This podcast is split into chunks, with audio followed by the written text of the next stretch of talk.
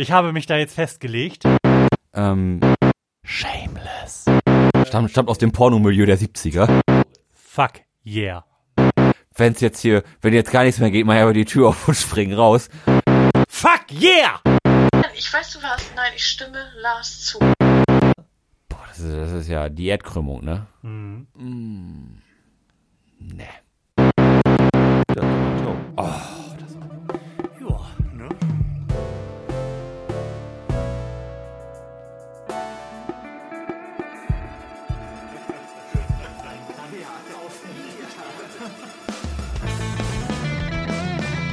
badab.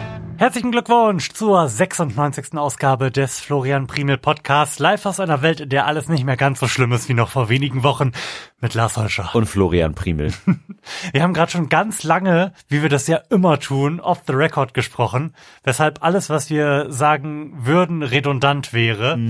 Aber du warst doch bestimmt auch erleichtert, hier nicht auf so zwei Wracks zu treffen, wie das ansonsten gewesen Ja, wäre, oder? Oh, oh, wir oh, kriegen wir gerade, wir kriegen Besuch.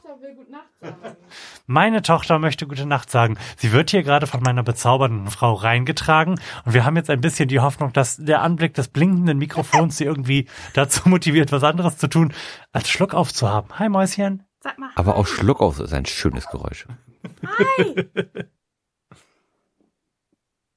Ich glaube, die ist einfach zu fasziniert von dem ganzen Geleuchte und Geblinke hier. Wer kann's ihr verübeln? Zuhörer. Gute Nacht, Papa. Gute Nacht, Lars. Tja. Ja. Gute Nacht. Das, das schneide ich raus. Ich bin noch nie so enttäuscht gewesen von meiner Tochter. ähm, wo, wo, wo sind wir gerade stehen geblieben? Innerhalb, in, innerhalb der ersten 20 Sekunden der Sendung. Äh, wir sind dabei stehen geblieben, dass ich sagte, du wärst nicht auf zwei völlige Wracks Genau. getroffen, wie das noch vor Wochen der Fall Ja. gewesen wäre. Ja, du, du hast die Tür aufgemacht und deine Mundwinkel waren oben. Das war ein ganz komisches Bild. Du, du, du sahst praktisch glücklich aus. so, so kannte ich dein Gesicht gar nicht mehr, wenn wir uns begrüßt haben. Ja, und das sei zumindest schon gesagt, das ist wirklich erst seit dieser Woche der Fall. In der letzten Woche ist wirklich noch die Lebensqualität mindestens 70 Prozent geringer gewesen, als sie die in der Woche ist. Offensichtlich ist Hermine erwachsen geworden innerhalb der letzten sieben Tage. Ach, es Oder, geht so schnell. Ja, und dann, und dann sind sie weg.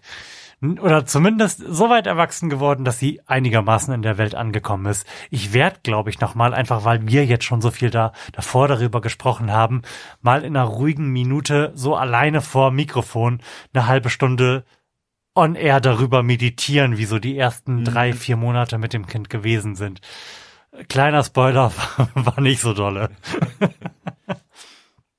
Nee, aber ich denke, das müssen wir jetzt, glaube ich, nicht nochmal in epischer Breite hier im Podcast exerzieren. Da mache ich einfach meine eigene Sendung von. Ist immer ganz komisch, alleine vor dem Mikrofon zu sitzen, aber das kriege ich, glaube ich, gerade so noch hin. Der große Schmerz des Vaterseins. Ja. ähm, wir haben noch so ein bisschen äh, kleinere Hausmeisterei am Rande. Ähm, Lars, wie bist denn du so im Moment zeitlich am Start? Wir haben ja gerade schon darüber gesprochen, dass du im Moment arbeitsmäßig wieder relativ eingespannt bist. Der Hintergrund der Frage ist, dass natürlich die große Weihnachtssendung auch in diesem Jahr stattfinden wird und irgendwann mir meine geschätzte Kollegin Kendra einfach einen Termin reinwerfen wird. Und vielleicht kann ich ihr dann ja schon sagen, nein. Oder auch, ja! Also grundsätzlich bin ich erstmal für jeden Spaß und, Mhm. auch, und auch immer erstmal zu haben. Ähm, also so No-Go-Termine habe ich bislang noch keine. Oh, das ist gut, ja. Schön. Das heißt, wenn sich das so im Rahmen des normalen Feierabends bewegt, ja, ist es relativ ja, ja, egal. Ja, Okay, sehr schön. no problemo. Ähm, dann müssen wir natürlich noch über Putin sprechen und über ähm, diese schändliche Schiebung, die da mit Hilfe russischer Trolle stattgefunden hat, die dazu geführt hat, dass ihr nicht im Band-Contest weitergekommen seid. Lars, was ist passiert? Oh, oh man. Ähm, die, Konkurrenz war wahnsinnig gut. Also das war wirklich ein famoser Abend mit wirklich richtig, richtig guten Bands. Also da muss ich sagen, die waren auch noch echt noch eine ganze Schippe besser als wir. Okay. Oder, oder wa- wa- was heißt besser? Es war zumindest zugänglichere Musik, ähm, sehr, sehr ansprechend um, umgesetzt mit toller Performance, tollen, tollen Sängern und Sängerinnen. Also wirklich, m, ein toller Abend, den man für, für, für 12 Euro war der wirklich geschenkt. Also Okay. da waren so viele Bands dabei, wo ich gesagt habe, ey, da, da würde ich jetzt so nochmal zum Konzert gehen. Die würde ich mir noch echt gerne nochmal zwei Stunden angucken, weil die wirklich, Hm, geil. wirklich richtig toll waren. Da war auch äh, die Band, die gewonnen hat, die hieß äh, Bliss. Mhm. Ist, glaube ich, auch eine Hamburger Band. Ähm, ja, die haben eine fantastische Sängerin gehabt, die so ähm, im Amy Winehouse-Stil Ach, cool. gesungen hat und das war alles so ein bisschen, ich will nicht sagen Big Band mäßig arrangiert, aber es war alles alles so ein bisschen voller. Die hatten irgendwie noch ein Klavier mit auf der Bühne, irgendwie ganz ganz funkiges Set ir- irgendwie so gespielt, also richtig richtig gut und da freue ich mich auch, auch sehr für die, dass die weitergekommen sind, denn das waren auch meine Favoriten. Hm, okay. Also völlig verdient weitergekommen. Keiner ist traurig gewesen, dass er nicht weitergekommen ist, wirklich. also meinst, meinst du, es lag daran, dass die halt einfach besser waren oder auch daran, dass ihr die weniger zugängliche Musik einfach gespielt habt? ähm, eine ne Mischung aus beidem. Also, Mhm. also die waren sowohl besser ähm, als auch zugänglicher. Aber da, da, hat, da hat man schon gemerkt. Also die die äh, Location war, war immer voll, aber als als die gespielt haben, da wurde auch so ein bisschen gedanced, weißt du? Und das Oh. ist halt so äh, Mhm. auch auch bei Leuten, von denen man nie äh, erwartet hätte, dass man die jetzt ir- ir- irgendwie dancen sieht oder sich irgendwie rhythmisch bewegen und so. Das war das war echt cool. Also die haben da praktisch jeden irgendwo abgeholt, wo er herkam und das war schon relativ einzigartig. Stimmt, da muss man leider sagen, bei euch zu zwölf Neuntel kann man halt eher schlecht tanzen, ne? Ja, stimmt. Das ist einfach so. Okay. Aber ihr seid nicht traurig. Nein, also das, das war ein richtig geiler Abend. Die Location mega geil. Das war hier in dem Hochbunker Ha- Hamburg. Mhm. Ähm, zu der Zeit war auch noch Ham Hamburger Dom. Das ist ja hier wie in Bremen Freimarkt oder Kramermarkt in Oldenburg. Nur, nur irgendwie in, in noch riesiger. Und wir waren ja ganz, ganz oben im Bunker. Da war dann eine Terrasse. Da konnte man richtig schön über den Dom gucken. Also das war, das war schon eine geile Location. Allein dafür hat sich's gelohnt. Und demnächst mal wieder irgendwelche Konzerte am Start? Nee, bislang ja momentan irgendwie schwierig. Jetzt mit meiner Weihnachtszeit und so ist das zeitlich Hm. eng, eng gesteckt und dann werden wir im nächsten Jahr mal wieder das Booking mal ein bisschen stärker verfolgen. Sehr schön. Okay. Ähm, aber da wir gerade schon darüber gesprochen haben, dass wir offensichtlich beide irgendwie auf äh, Craft-Bier-Kalender und Pakete geschielt haben, einer von uns sogar schon dazu was bestellt hat, was sich auch schon auf dem Postweg befindet. Oh. Also ich bin ganz aufgeregt. Ähm, vielleicht machen wir, wenn wir das nächste Mal irgendwie ein Billy Recap anpeilen, Trinken wir Man- zu zweiten ganzen Kalender. erstens das und äh, zweitens kannst du mir dann vielleicht einfach mal die Bands vorstellen, gegen die ihr verloren habt. Das letzte Mal, als wir viel Musik im Podcast gemacht haben, ist er vier Stunden lang geworden. Mhm. Ich denke, das sollten wir wiederholen. Das war eine unserer besten Sendungen. Ja, gerne. Hätte ich auf jeden Fall mega Bock drauf. Mhm. Einfach mal was vorgestellt kriegen. Muss ich nichts für tun. Ähm, wo, wo wir hier gerade noch so ein bisschen trivial und unterwegs sind. Ja. Ähm, ich habe jetzt ein, ein neues Buch angefangen. Ähm, das ist vermutlich auch in, in deiner Blase schon aufgetaucht. Das ist von Max Czolek. Desintegriert euch. Ja, Du, hört, aber du, du hörtest davon. wirklich, wirklich. Also ich weiß, dass es das gibt. Mhm. Ich habe das mal auf Twitter gelesen. Ja.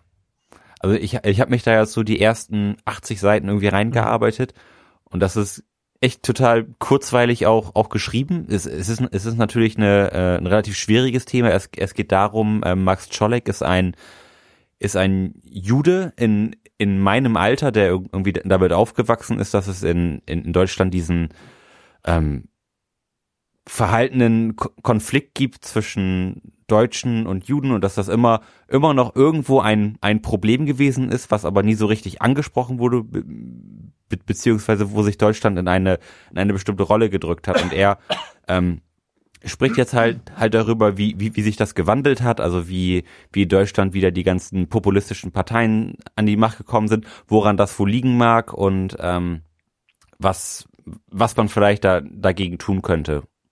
Ähm, und ohne jetzt großartig zu spoilern, kann ich sagen, die WM 2006 hat, hat, hat etwas mal damit zu tun. Also das ist wirklich äh, Okay. äh, ganz spannend, wie, wie er das da argumentiert und das macht dann auch durchaus Sinn, wenn man das mal, wenn man das mal durchdenkt. Aber das ist jetzt auch echt ein Buch, also zu, zumindest für mich, sag ich mal, der ja durchaus momentan in einer hart Digitalblase lebt Mhm. und äh, mit Longreads, wie man sie so, so schön nennt, momentan nicht, nicht mehr so viel zu tun hat, ist das schon schwierig. Also das, das ist ein, anspruchsvolles Buch, da anspruchsvolle Thematik, ähm, also da, da kann ich auch momentan nicht, nicht mehr als 30 Seiten am Stück lesen. Das ist, das ist mir einfach zu anstrengend. Mhm. Ähm, aber me mega spannend. Ich bin jedes Mal wieder freudig erregt, wenn ich weiß, ich kann heute Abend wieder ein paar Seiten lesen. Oh, cool. Also das kann ich Das dir, das, das, das bringe ich dir mal mit, wenn ich damit durch bin. Okay. Das hat ja auch immer was Meditatives, gerade so als Medienmenschen und Digitalmenschen, wie wir uns ja verstehen, dann auch mal wirklich am Stück länger zu lesen, ne? Ja, also total. was, was tust du da? Ich ziehe mir jetzt meinen Pulli aus. Und das habe ich ja schon vor der Sendung gemacht. Ich habe ich hab ihn am Anfang gefragt, ob es hier drin nicht vielleicht ein bisschen warm wäre. Und das hat er verneint. Dann saß ich hier in meinem dicken Weihnachtspulli und habe ihn noch vor der Sendung schnell von mir geworfen. Lars, ist hier vielleicht ein bisschen warm drin? Es- ist tatsächlich ein bisschen warm. Ah, so, jetzt bin jetzt ich, ich bin jetzt frei oben rum. Sehr gut. Lars, weißt du, wer, wer auch äh, Schriftsteller ist? Das ist eine super Frage, oder? Äh, Nee. Robert Habeck. Er, erzähl mir mehr von Robert Habeck. Ähm, äh, ich möchte vorwegschicken, Robert Habeck vor Kanzler. Ich habe mich da jetzt festgelegt.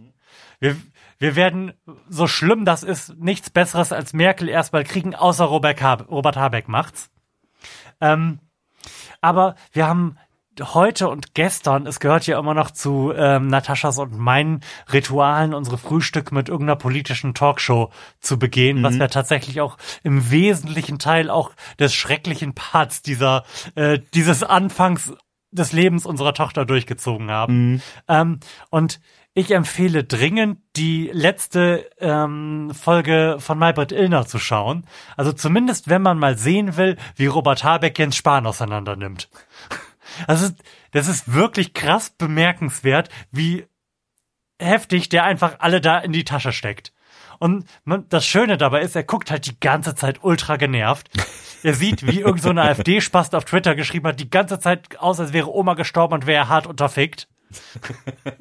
Und des, des Öfteren sieht man auch, wie er einfach nach irgendeiner dämlichen Einlassung von Jens Spahn kurz schluckt und das dann einfach an sich abperlen lässt und überhaupt nicht darauf eingeht. Und die ganze Zeit irgendwie auf so einer sachlichen Ebene bleibt. Das ist wirklich mega schön und ultra erfrischend. Ich empfinde, äh, empfehle sehr, sich das anzuschauen. Und daraufhin haben wir kurz den Lebenslauf von Robert Habeck auf in der Wikipedia nachgeschaut. Ja. Und er schreibt halt mit seiner Frau Kinder- und Jugendbücher. Ach, wie das ist cool. voll schön. Ja, mega.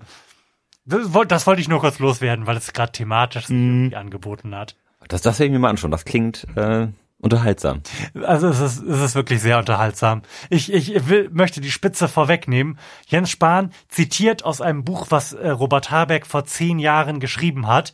Und äh, die Zeile, die er zitiert, ist selbstverständlich, Patriotismus fand ich immer zum Kotzen. Ja. Und Robert, Robert Habeck sitzt dann da, äh, fasst sich kurz, so soll ich, soll ich jetzt wirklich? Erzählt dann, ja, das habe ich dann natürlich geschrieben, weil ich über meine Sozialisation geschrieben habe und wie ich das so als Jugendlicher betrachtet habe. Übrigens, mein Buch, in dem das steht, heißt Patriotismus, ein linkes Plädoyer und es geht in 200 Seiten darum, wie man denn eine linke Position zu Patriotismus haben kann. Lieber Jens Spahn, es ist total super, dass du hier die äh, Twitter-Postings der AfD zitierst, aber es ist schon ein bisschen jämmerlich für jemanden, der Kanzler werden will, oder? Tja, das tat weh. kann ich wirklich sehr empfehlen. Und jetzt wollen wir Fragen beantworten, Oh, oder? unheimlich gerne. Warte, also ich lasse dich ja immer noch die Frage in die Hand nehmen und so ein bisschen Blick drauf werfen, aber wir beginnen selbstverständlich mit der Klärung der Herkunft deutscher Redensarten. Denn die Frage, die wir als erstes beantworten müssen, heißt, Mama, warum heißt es eigentlich der arme Schlucker oder die arme Schluckerin? Oh, der arme Schlucker. Ich finde, es gibt da jetzt eine ganz offensichtliche Antwort drauf und eine, von der ich nicht annehme, dass sie richtig ist, aber die auch möglich wäre. Also meine Interpretation von einem armen Schlucker wäre die, ähm, dass das jemand ist, der aus Armut alles essen muss, was er bekommt. Finde ich absolut schlüssig. Mhm. Wäre auch meine, meine erste Interpretation gewesen. Ja. Das ist vielleicht irgendwie das Schlucker, vielleicht im, wann auch immer. Ich verorte das jetzt einfach mal im 18. Jahrhundert.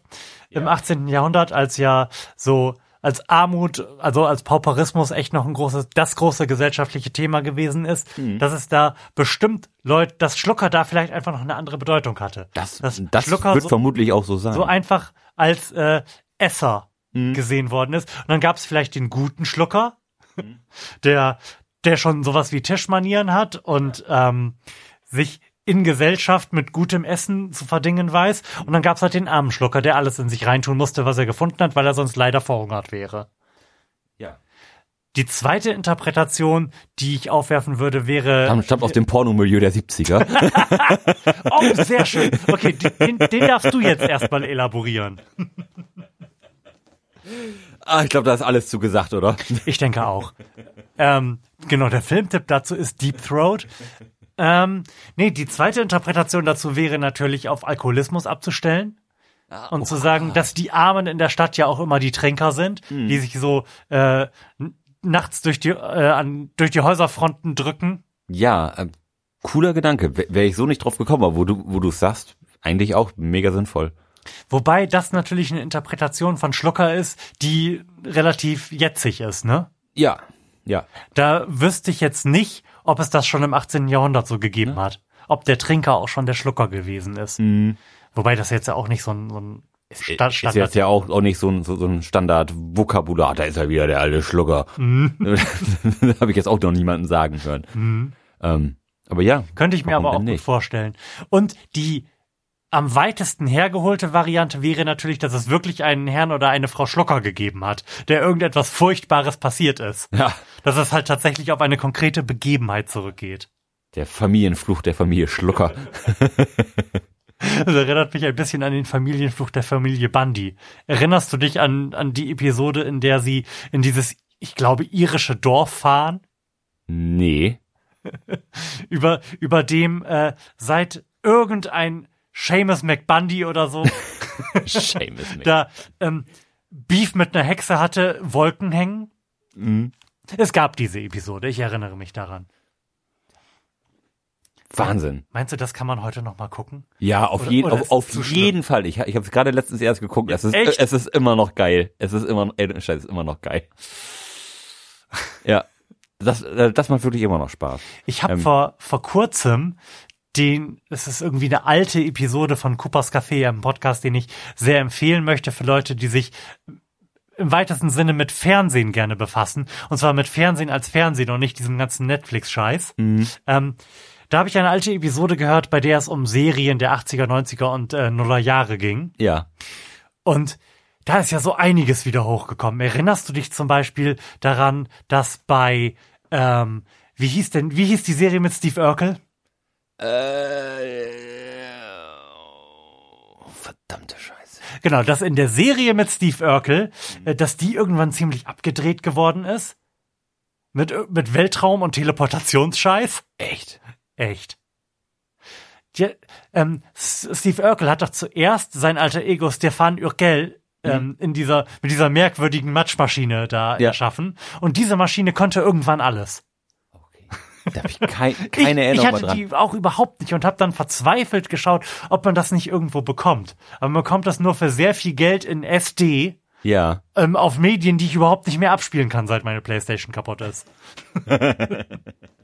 ähm, es ergeht hiermit der Aufruf an die Hörerschaft, wenn irgendjemand von euch noch einen Blu-ray-Player oder auch sei es nur einen DVD-Player zu Hause stehen hat, dann schickt uns den doch einfach rüber. Die Adresse steht im Impressum. Ich brauche das echt dringend. Ich muss nämlich nochmal, wie heißt die Serie? Du hast nachgeguckt, oder? Alle unter einem Dach. Alle unter einem Dach nachschauen, unbedingt. Der Steve Urkel ist mir auch letztens gerade noch ent- entgegengeflogen, als, als ich so einen clickbaity Artikel gelesen habe, wo wo es darum ging, was ist aus den Serienstars von damals geworden. Oh, was ist, wie heißt der Jamal Ja, äh, White, oder? Heißt der Jamal White? äh, das, das Lars das guckt jetzt nach. Ja, denn, denn wir wissen ja, dass Jalil. Wow. Jalil, fuck. Okay. Wir wissen ja, mitten in der, in, in der Sendung recherchieren, macht die Sendung definitiv besser. Mhm. Ähm, ja, was ist denn aus dem geworden? Der hat immer noch so zwischenzeitlich mal so ein paar Engagements in, in irgendwelchen Serien. Sie, sieht auch, wenn man es weiß, eigentlich immer noch so aus. Er, er trägt jetzt aber Bart, was sag ich mal, sein Steve Urkel-mäßiges Gesicht ein bisschen kaschiert und er ist, äh, glaube ich, wie 2015 oder so hier äh, Dancing with the Stars gewonnen. Mhm. Also der, der ist immer noch irgendwie dabei. Das, Obwohl der anscheinend nicht mehr zu den Big Playern gehört. das ist auch wirklich krass.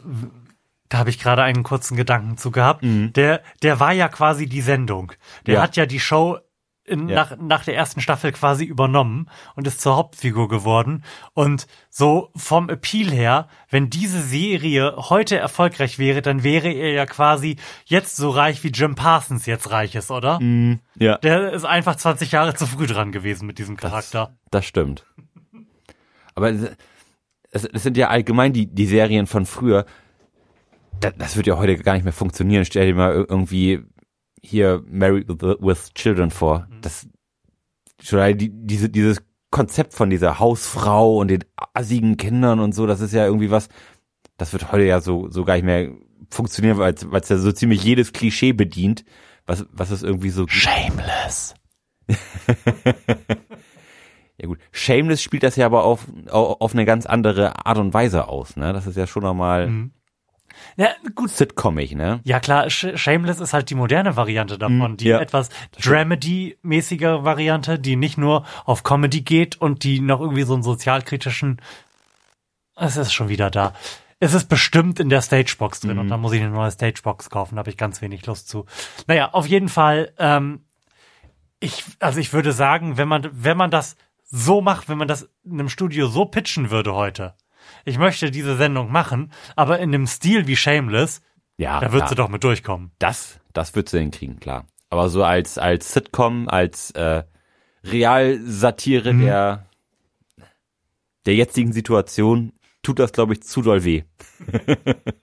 Oh, ich werde ich werd da noch mal reingucken, auf jeden Fall. Mhm. Vielleicht gibt's das ja zumindest irgendwie per Streaming greifbar. Das ist sowieso schlimm, dass diese ganzen 80er, 90er Serien alle nicht mehr greifbar sind, seit es da hässliche Remakes auf Netflix von gibt. Ähm, es gibt ja aber ähm, hier, äh, hier mit, mit Will Smith, äh, der, der Prinz von Bel Air. Ja, Das gibt's auf Netflix.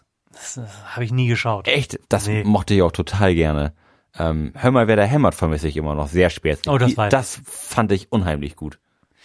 Da habe ich ja auch nicht so warme Gedanken dran, weil ich das auch immer nur so nebenbei und nicht am Stück geguckt habe. Aber hier nochmal der Hint an Coopers Café. Die haben mir auch gesagt, dass das eigentlich eine sehr gute Serie gewesen Ja, ist. das war eine richtig gute Serie.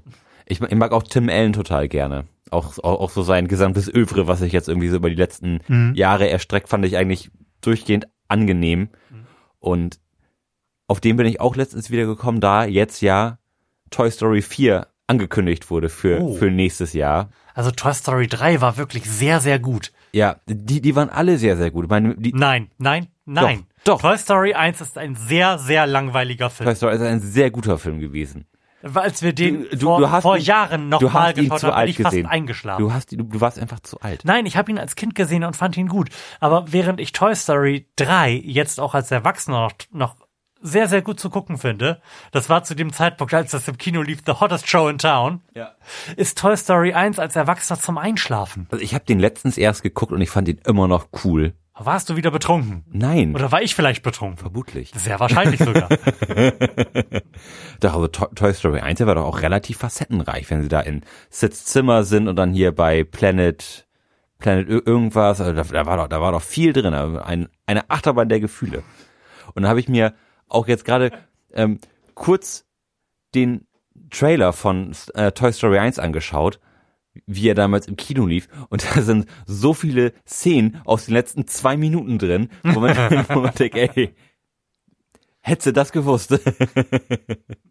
Witzig, da wie der Trailer funktionierten früher wirklich anders. Das finde ich schon spannend. Aber ja, ich bin me mega gespannt, wie der Trailer für Staffel, äh, Folge, nein, Film 4 aussieht. Lars, willst du uns mal eine Frage stellen? Unheimlich gerne. So. Pass mal auf. Florian, warum zittert der Körper, wenn man friert? Um sich aufzuwärmen. Sehr gut. Die Muskeln zittern, damit man warm wird. Da sind, da sind wir uns einig, denn wenn die Muskeln zittern, wird es warm. Wir haben eine Frage aus dem medizinischen Bereich korrekt beantwortet. Pass auf, lass mich erstmal die Antwort vorlesen. Ah. Ähm, das Zittern entsteht, wenn die Muskeln im Körper sich in rascher Folge spannen und entspannen. Ach, Dadurch werden die echt? Muskeln warm und die Körpertemperatur steigt. Sehr gut. Schön. Wir sollten Ärzte werden. Ganz ehrlich. Also, wenn, wenn ihr irgendwie so irgendwo ein komisches Vorunkel habt, schreibt einfach eben eine Mail. Wir, wir wir schauen uns das gerne mal an.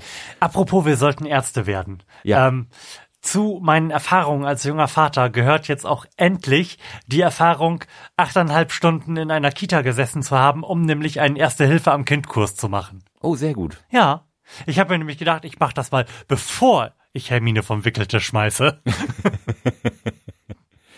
Ja, ähm, ich hatte, wann hatte ich meine gemacht? Ich glaube, ich hatte mein, mein Erste Hilfe am Kind hatte ich vor zwei Jahren gemacht. Warum hast du einen Erste-Hilfe am Kind-Kurs gemacht? Ähm, weil sich die Kinder in meinem Freundeskreis ja nicht, das, das werden ja nicht weniger und ich, es gibt ja durchaus Situationen, in denen ich mit Kindern alleine bin und da möchte ich nicht verantwortlich sein, wenn, wenn ein, ein Kind mir verstirbt, nur weil ich nicht weiß, wie man den Luftweg frei macht. Also wenn ich, ich möchte zumindest alles in meinen Möglichkeiten tun können, dass es, dass alle irgendwie heil aus irg- irgendeiner schlechten Situation rausgehen. La- Und da Lars, fand ich du, das bist, nur. du bist so ein guter Mensch. In Anbetracht der Tatsache, dass selbst die allermeisten, ich würde sagen 99 Prozent aller Eltern keinen Erste-Hilfe am Kind-Kurs machen. Ah. Love you. Danke. Ja, also, So da- schön. also ich, also das, das war mir auch auch wichtig für, für mein Gefühl, dass ich auch Mhm. guten Gewissens irgendwie mit, mit Kindern alleine sein kann und nicht immer das Gefühl habe, scheiße, was darf ich denn jetzt machen? Also, Mhm. also, also weißt, weißt du, wenn die, wenn die sich verschlucken, wie, was, was macht man dann? Hau- Haut man nur leicht hinten drauf, Mhm. hält man die über den Kopf und schüttelt und klopft hinten drauf oder? da gibt's ja diverse Ideen, wie man das machen könnte. Und, Mhm. und es gibt ja offensichtlich ein, einen richtigen Weg und den wollte ich sehr gerne kennenlernen. Ja, es gibt ja verschiedene richtige Wege, ne, je nachdem, Ja. wie alt das Kind ist. ja. Was, was ich äh, eine bemerkenswerte Erkenntnis so insgesamt fand, ist, dass man auf gar keinen Fall jemals bei irgendjemandem den Heimlichgriff machen sollte. Weil er vermutlich zu inneren Blutungen führt. Also der, derjenige überlebt dann, aber sollte schnell einen Arzt aufsuchen. Ja, also das habe ich in meinem Erste-Hilfe-Kurs, meinem betrieblichen Ersthelfer, den ich tatsächlich dies, Oh. dieses Jahr gemacht habe, ähm, wurde auch gesagt, also der, der Heimlichgriff ist quasi so the last resort. Also wenn, wenn gar nichts mehr geht, dann machst du den, aber vorher probierst du nochmal so zwei, drei Sachen aus. Bevor du dann irgendwie alle Rippen brichst und also das, wenn man das richtig macht, da kann ja durchaus mal schnell was passieren. Oder man fährt ein bisschen zu hoch und das ist ja schon gar nicht ohne. Aber da ist mir wieder aufgefallen, wie krass unintuitiv man eigentlich geworden ist, dadurch, dass man äh, so vieles weiß und dann auch zwangsweise verintellektualisiert. Da lernst du halt stabile Seitenlage. Klar, stabile Seitenlage hat jeder irgendwann mal gehört, der einen Führerschein gemacht hat und wahrscheinlich auch die meisten, die es nicht gemacht haben. Und dann stellt sich natürlich die Frage, wie stellt sich die stabile Seitenlage bei einem Säugling dar? Dass es natürlich das einfachste der Welt sein könnte, diesen Säugling einfach auf den Arm zu nehmen und auf die Seite zu legen, dass quasi äh, der, der Fliegergriff der, die stabile Seitenlage des Säuglings ist. Ja. Also, da hätte man echt drauf kommen können. Ja, das stimmt, aber ja, man, man, Ja. man, man ist das einfach nicht gewohnt mit. Man mit, ist es mit, einfach nicht mit, gewohnt, mit nicht zu klein, denken. Mit, mit kleinen und leichten Menschen umzugehen. Ja, wohl wahr. Wollen wir die nächste Mal Frage nochmal noch eine Frage, genau. So, warum sind Passagierflugzeuge nicht mit Fallschirm ausgerüstet? Das, das habe ich mich tatsächlich auf meinem letzten Flug auch gefragt, denn ich, denn ich fliege nicht, nicht so richtig gerne. Me- Meine Natascha fliegt noch weniger gerne als ich. Und da habe ich mich gefragt, würde ich mich jetzt eigentlich sicher fühlen oder sicherer fühlen, wenn ich jetzt einen Fallschirm unter, unter meinem Sitz hätte? Und ich habe gedacht, ja, also irgendwie schon. Nicht, dass ich eine Ahnung hätte, wie man Fallschirm springt, aber einfach das Gefühl zu haben, wenn es jetzt hier, wenn jetzt gar nichts mehr geht, mach ich aber die Tür auf und spring raus.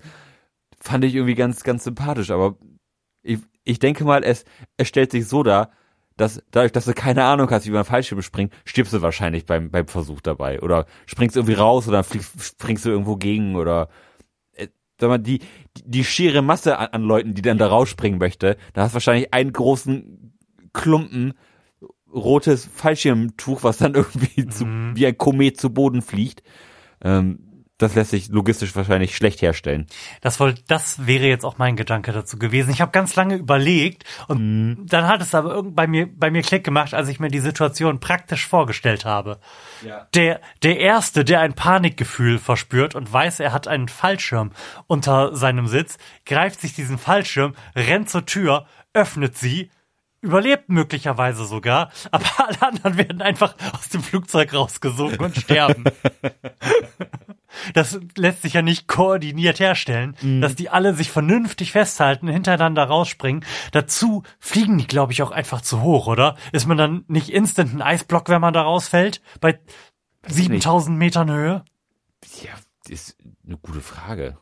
Ohne entsprechende Schutzkleidung zu haben? Also es, es wird auf jeden Fall frisch, aber ich könnte mir durchaus vorstellen, dass man irgendein Weise lebendig unten ankommt. Also vielleicht frieren die die Finger ab oder die Zähne oder so, aber Gut, aber das, das logistische Problem dabei, also einfach, dass da viele Leute sind und niemand das koordinieren würde. ja, vor allem, Sobald das aufgemacht wird, sind halt alle anderen tot. ja, das, das, das erinnert mich auch hier an Final Fantasy, so den, den ersten Final Fantasy. Redest Da, du über Final Destination? äh, ja, Gott, mein Gott, das, das, das, mein das, Gott! das macht die Arbeit, also wirklich teilweise sofort Demenz. Ähm, ja, genau, Final De- Destination. Ähm, da, da sind sie am Anfang auch im, im Flugzeug und dann platzt das ja auch irgendwie auf und dann werden Leute da in diese kleinen Scheiben reingezogen und irgendwie klappen sie zusammen wie, wie so ein Klapptisch und kommen dann am Ende raus wie, wie, wie aus, wie aus, wie so eine Mettwurst irgendwie. Also, ähm, also, von daher kann ich mir nicht vorstellen, dass das irgendwie einfach ist, mal eben im Flug die Tür aufzumachen und dann Ja. easy peasy Ja. entspannt rauszuspringen. Also das ist wahrscheinlich eher Einfach nicht die, praktikabel. die, die Tür geht auf und du wirst da rausgeschossen. Also das glaube ich nicht, dass das irgendwie gut ist. Ver vermutlich platzen ja noch die Trommelfälle, weil der Druckunterschied so hart ist oder sowas. Also das ist auf jeden Fall kein, kein angenehmes Unterfangen. Ich glaube auch, dass irgendjemand mal festgestellt haben wird, dass ähm, vermutlich bei einer Notwasserung oder so und gerade so bei Interkontinentalflügen ist ja die Wahrscheinlichkeit sehr groß, dass du am Ende in irgendein Wasser reinfällst. Die Überlebenschancen größer sind, als wenn einfach alle tot sind, wenn man die Tür aufmacht. Zumal ja in, in einem Notfall es auch ähm, berechtigt, berechtigte Hoffnung gibt, dass der Pilot einen Mhm. trotzdem ordentlich äh, zu Boden bringt. Also die, da sind vermutlich Oder zumindest halt notwassert. Ja, also, ja, was ja auch irgendwie der Boden ist, also irgendwie Not, Notwassern, also das ein, ein, ein Unglück endet ja nicht immer darin, dass alle tot sind. Also man, man kann ja durchaus einfach eine Notlandung vollziehen.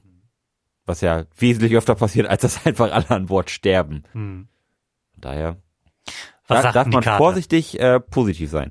Ähm, die Frage sagt, die Passagiere haben eine viel größere Chance zu überleben, wenn der Pilot notlandet, als wenn mehrere hundert Menschen versuchten, bei lebensgefährlich hohem Tempo untrainiert mit dem Fallschirm abzuspringen. Ja. Äh, Und schon haben wir einen Lauf. Ja, Mann, Wahnsinn.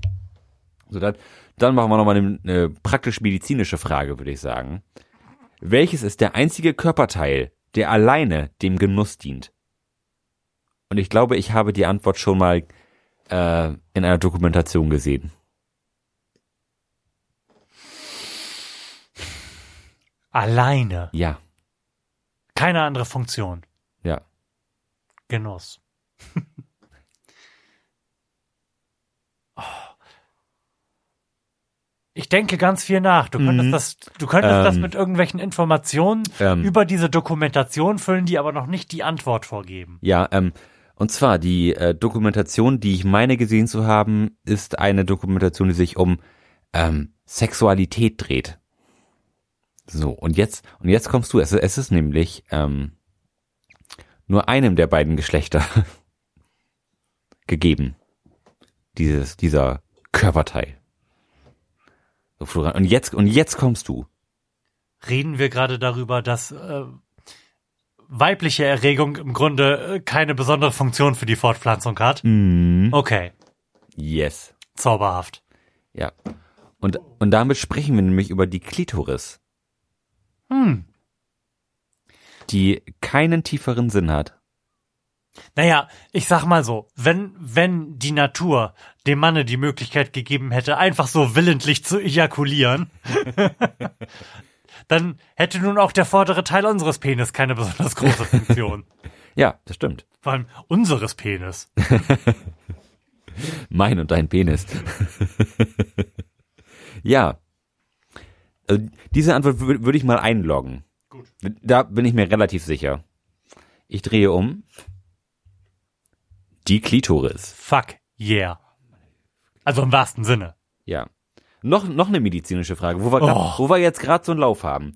Wie viele Muskeln haben die Finger an unseren Händen insgesamt?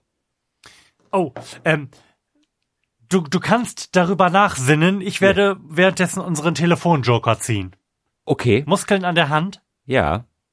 Jetzt, jetzt bin ich gespannt. Also der Telefonjoker ist ein WhatsApp-Joker, weil der Telefonjoker mit einem Kind im Bett liegt und vermutlich versucht einzuschlafen. Wenn ich da jetzt Anruf kriege, großen Ärger. Mm, Okay, okay. Ähm, also ich bin, ich bin mir ziemlich sicher, dass die Finger zum, zumindest an mir keine Muskeln haben. Entschuldigung, bitte was? Das sind doch, das sind doch sehen oder nicht? Meine Finger haben, die Finger haben doch keine Muskeln. Oder, oder bin ich jetzt?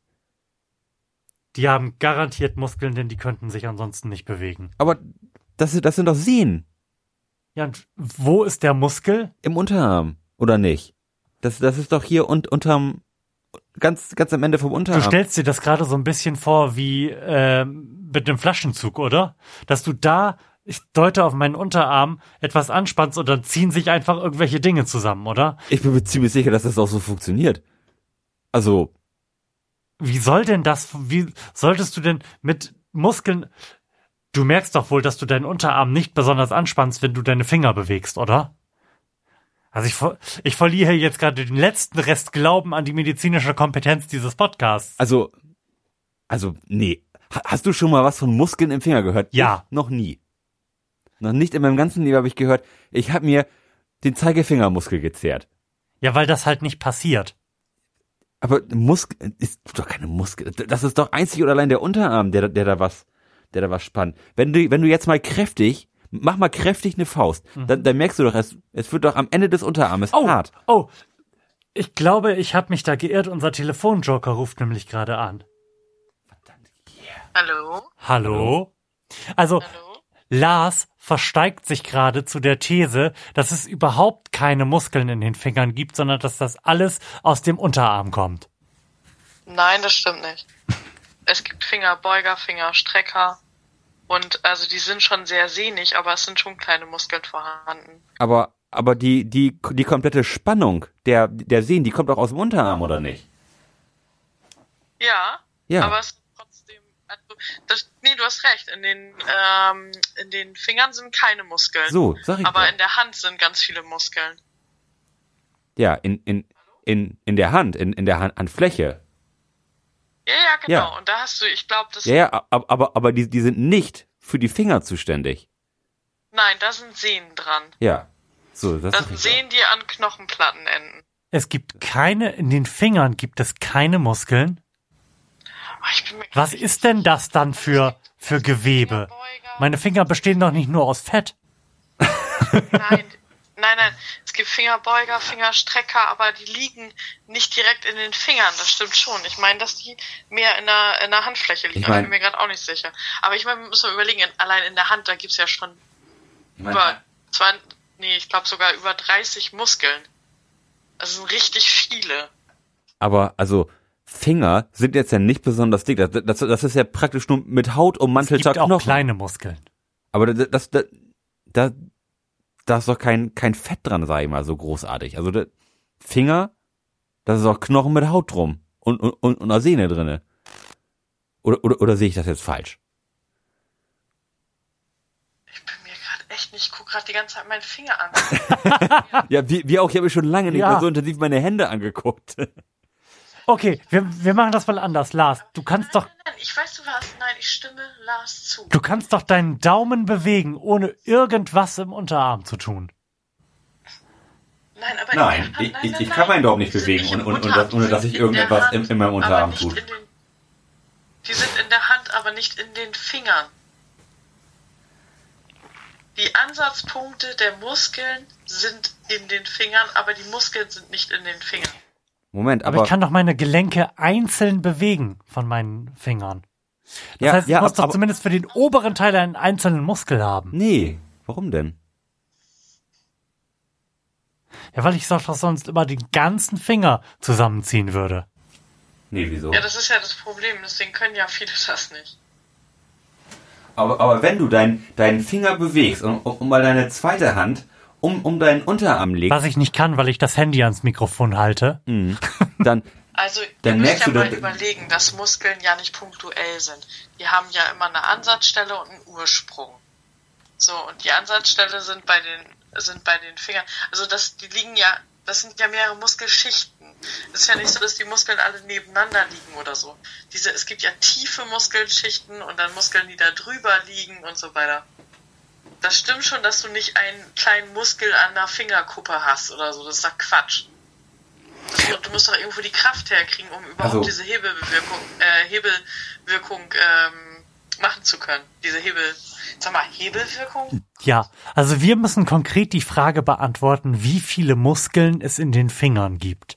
Ich bin immer noch der Meinung, dass, dass da zero Muskeln drin sind. Ich will, jetzt so, ich will sofort die Auflösung. So. Keine. Die Muskeln, welche die Finger steuern, sitzen in den Unterarm und in der Mittelhand.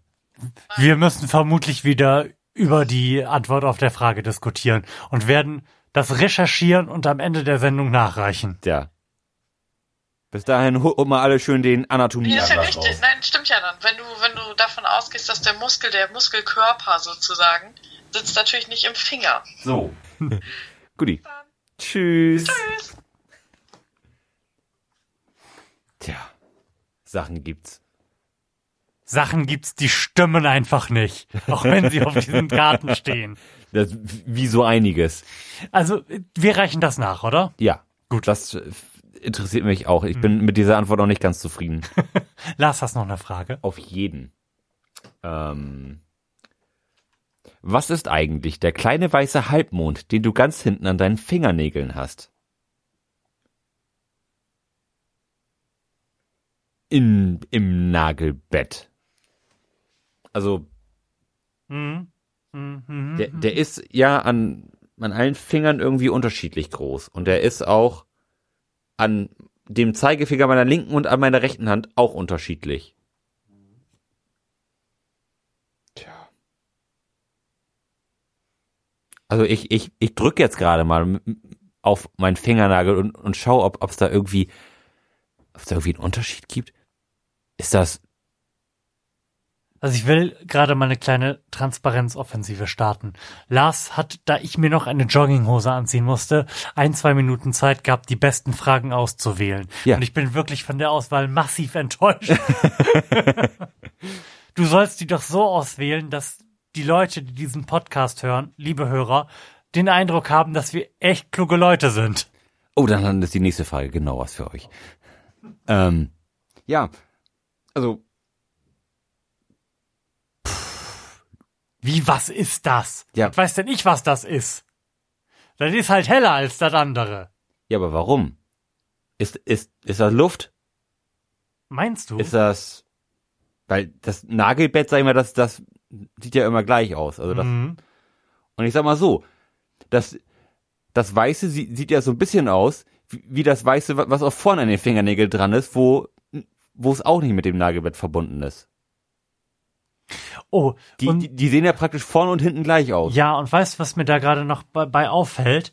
Dass sich dieser Halbmond ja quasi auch, zumindest so im Ansatz, ähm, in die andere Richtung auf der Haut zeigt. Das ist bei mir ein kleines bisschen röter so insgesamt. Insbesondere am Daumen kann man das sehen.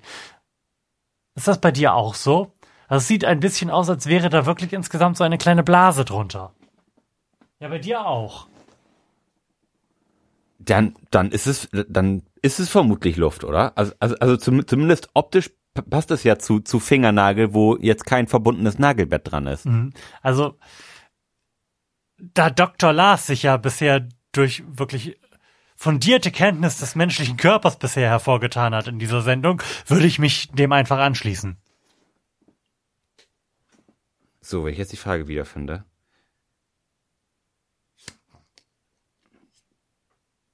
Es sind Taschen. Das ist die Antwort auf der Ja, Karte. ja. Es sind Taschen. Äh, d- Wir können Vielen annehmen, Dank für diese fundierte Antwort. also wir können annehmen, dass das das ist, was du gerade zum Ausdruck bringen wolltest, oder? Nein, eine Ja. Tasche, eine Tasche ist ein Hohlraum. Ja. Das trifft ja wohl das, was du gesagt hast mit, ist es Luft? Ja, aber für, da, da mag jetzt ja auch durchaus Flüssigkeit drin sein. Keine Ahnung. Ich habe auch noch nie. Hast du schon mal einen Fingernagel abgehabt? Also hast du schon mal irgendwie mit dem Hammer auf den Finger gehauen und ist der abgefallen? Nee, so doll habe ich mir noch nie auf den Finger gehauen. Nee, ich, ich nämlich auch nicht. Also es, es gibt ja, das, das passiert ja irgendwie, wenn Leute sich irgendwie doll auf den Finger hauen oder sowas, dass der irgendwann schwarz wird und abfällt. Aber das, diesem Unglück, äh, Oder könnt, da könnten wir ich mich noch nicht aussetzen da müssen. könnte ich jetzt einen weiteren Telefonjoker ziehen und meinen Bruder anrufen. Dem ist das nämlich bestimmt schon mehrere Male passiert. Mhm. Ja, ich erinnere mich auch noch an, an, an meinen Vater, der hat sich früher auch das Öfteren mal irgendwie Fingernagel irgendwie so halb abgehauen oder so. Ganz, ganz schlimm, ganz, ganz schlimm. Also alles, alles, was mit Nägeln zu tun hat, finde ich auch unheimlich unangenehm. Mhm. Da möchte ich auch überhaupt gar nicht weiter drüber nachdenken. Stell doch bitte noch eine schöne. Moment, du hattest diese Frage gerade angekündigt als, als nein, Moment. Die Frage, die jetzt kommt, hast du angekündigt als eine, die unserem Publikum wahnwitzig gut gefallen wird. Ja. So, wie als alle äh, Toreros. Ähm. Warum reagieren Stiere so aggressiv auf das rote Tuch beim Stierkampf? Ich habe den Eindruck, dass das eine Frage ist, die man eigentlich beantworten könnte, wenn man so ein bisschen Bullshit-Wissen angesammelt hat, wie wir das jetzt zumindest uns auf die Fahnen geschrieben haben, Ja. aber ich weiß es nicht. Ja.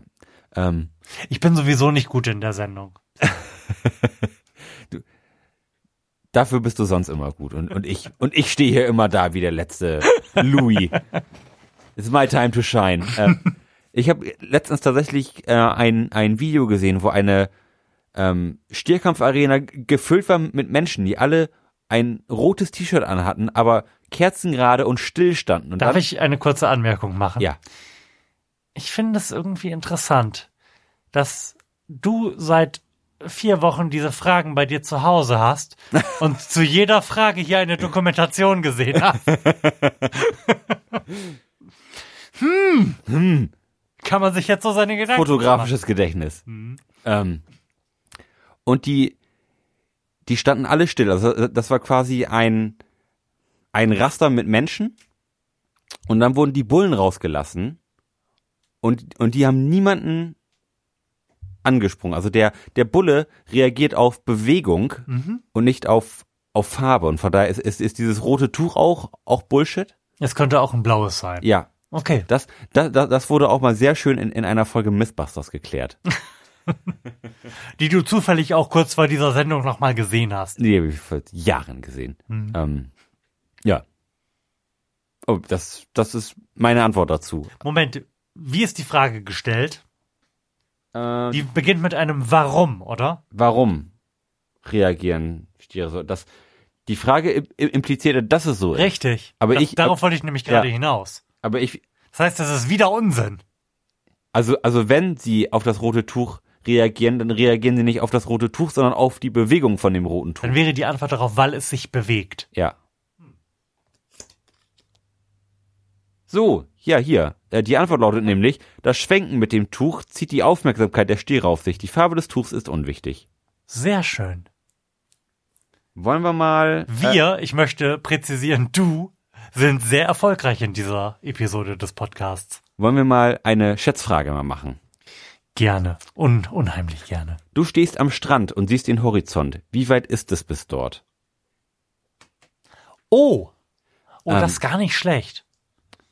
Ähm, Ich würde mich dem annähern wollen über Urlaubserfahrungen, Ja. bei denen man gerade noch so zu irgendeinem Festland rüberschauen kann. mhm. Ich überlege allerdings die ganze Zeit, um welches Festland es sich handelt. Also man kann von Spiekeroog aus auf das Festland Deutschland blicken. Mhm. Und zwar nicht nur gerade so. Ja. Jetzt überlege ich gerade, habe ich auch irgendwelche Urlaubserfahrungen? Man kann von Kos aus Genau darauf wollte ich hinaus, ja? Man, man, man kann von Kos aus äh, die, die Türkei sehen. Okay, wie weit ist denn das so, Lars? Ja, das ist jetzt nämlich die große Frage. 20 Kilometer vielleicht? Oder ist es vielleicht ein bisschen viel? 15? So wenig? Dann, Ja, stimmt, das ist nur so eine winzige Meerenge, ne? ja. Hm. Also ich hätte jetzt gedacht, irg Äh, irgendwas, irgendwas um die 20 Kilometer, f- kaum 14, ir- also die, Wie gut kann man denn Kos, äh, die Türkei von Kos aus sehen? Also so, dass sie nee, hinterm Horizont verschwende, wenn man jetzt Nee. einen Schritt zurück macht? nee, also schon doch relativ gut. Mhm. Also eher etwas größer. Ja. Vielleicht 40 Kilometer. Finden wir eine Heuristik, uns dem auf physikalischem Wege anzunähern? Kennen wir Formeln, mit denen sich das herleiten ließe? Boah, das ist, das ist ja die Erdkrümmung, ne? Mhm. Mm. Ne. Also ich, ich hätte gesagt, man kann maximal 20 Kilometer weit gucken. Aber kann man maximal 20 Kilometer weit gucken, weil dann die Schwebeteilchen in der Luft das sowieso unmöglich machen, weiterzuschauen? Oder wegen der Erdkrümmung? Wegen der Erdkrümmung. Das heißt, die Erdkrümmung ist da der relevantere Faktor als an einem guten Tag. Ja, also, also, also das, das hätte ich jetzt vorausgesetzt, sage ich mal, dass du, sag mal, wenn, wenn du bei Nebel guckst, dann kann das wirklich, ne, also. Also wir beantworten diese Frage bei Nebel 60 Meter. ja, oder? Also, dafür, da würde ich ja schon sagen, die Erdkrümmung als limitierender Faktor. Ohne besondere Expertise da reinlegen zu können, würde ich, glaube ich, ein bisschen einfach nur vom Gefühl her höher gehen wollen. Höher? Vielleicht 40 Kilometer. 40 Kilometer ist schon reichlich weit weg, ne? 40 Kilometer ist schon, also ist schon mega weit weg. Kannst du von hier nach Bremen schauen, wenn du hoch genug stehst? Moment, wenn du hoch ah, genug ja, stehst. ja, natürlich, das ist, das trifft nicht zu. Ja, Ja. du hast absolut. Also, wenn, wir, wir waren jetzt letztens auf dem Wasserturm, bei, Mhm. bei uns in Delmenhorst, einer, die ein, der, der, der alte Wasserspeicher ist, ist, denke ich mal, so 40 Meter hoch oder so. Mhm. Ähm, und von da aus kann man Bremen sehen. Und, und Bremen ist von uns aus ja so, boah, 10 Kilometer entfernt und man konnte das aber noch sehr gut sehen und konnte sogar noch etwas darüber hinausschauen. Mhm. Wenn du aus 40 Meter Höhe, sag ich mal, so 30 Kilometer weit gucken kannst, vielleicht. Boah. Das ist, also, das, das ist echt schwierig. Der Unterhaltsamkeit wegen lege ich mich jetzt auf 30 Kilometer fest. Und ich sage 20. Lars greift nach der Karte, blickt bedeutungsschwanger zu mir hinüber. Und sagt, es sind fünf Kilometer. Verdammt. Oh, da hast du dich dann aber ein bisschen verschätzt mit Kos und der Türkei, ne? Das war ja nun leider unser Ausgangspunkt. Ja, verdammt. Du mit Spiekeroog da auch. Ja. Ich, ich habe nicht gesagt, dass ich weiß, wie weit Spiekeroog vom Festland weg ist. Verdammt. Ja. Man fährt ungefähr 20 Minuten mit der Fähre. Ich weiß aber nicht, wie schnell die ist. Ja, schade. Fünf Kilometer, das finde ich schon wirklich wenig. Das ist nicht weit. Nee, das stimmt. Gut, aber- wann, wann steht, wann steht man auch mal so, dass man bis zum Horizont gucken Oh, im kann? Urlaub. Ja, Im Urlaub am Meer. Ja, das hast du ja praktisch nur am Meer, dass Mhm. du mal wirklich bis zum Horizont durchgucken kannst. Daher hat man doch wenig Erfahrungswerte. Oh, also da haben wir uns jetzt noch mal großartig verschätzt zum Ende der Sendung hin. Sofern du jetzt nicht noch gelugt hast, was wir für weitere Fragen haben und mir sagen möchtest, dass wir wirklich die beste Frage der Welt noch vor uns haben. Denn ansonsten würde ich sagen, war es das heute schon wieder. Ein, eine habe ich noch. Okay, okay, okay, ich bin dabei. Ein, eine habe ich noch so, so, so random Wissen. Ähm, oder random Unwissen. Was hat die Freiheitsstatue an den Füßen? Hat die Freiheitsstatue Schuhe an? Ist, Oh, ich glaube, die hat ist, Sandalen ist, an den ist die Füßen. barfuß? Die ist prinzipiell barfuß, steht aber, glaube ich, auf Sandalen. Einfach nur, weil, weil ich das Gefühl habe, dieses Bild schon mal gesehen zu haben. Worauf läuft denn die Freiheitsstatue bei Ghostbusters? Keine Ahnung. Ist es Ghostbusters 2, oder?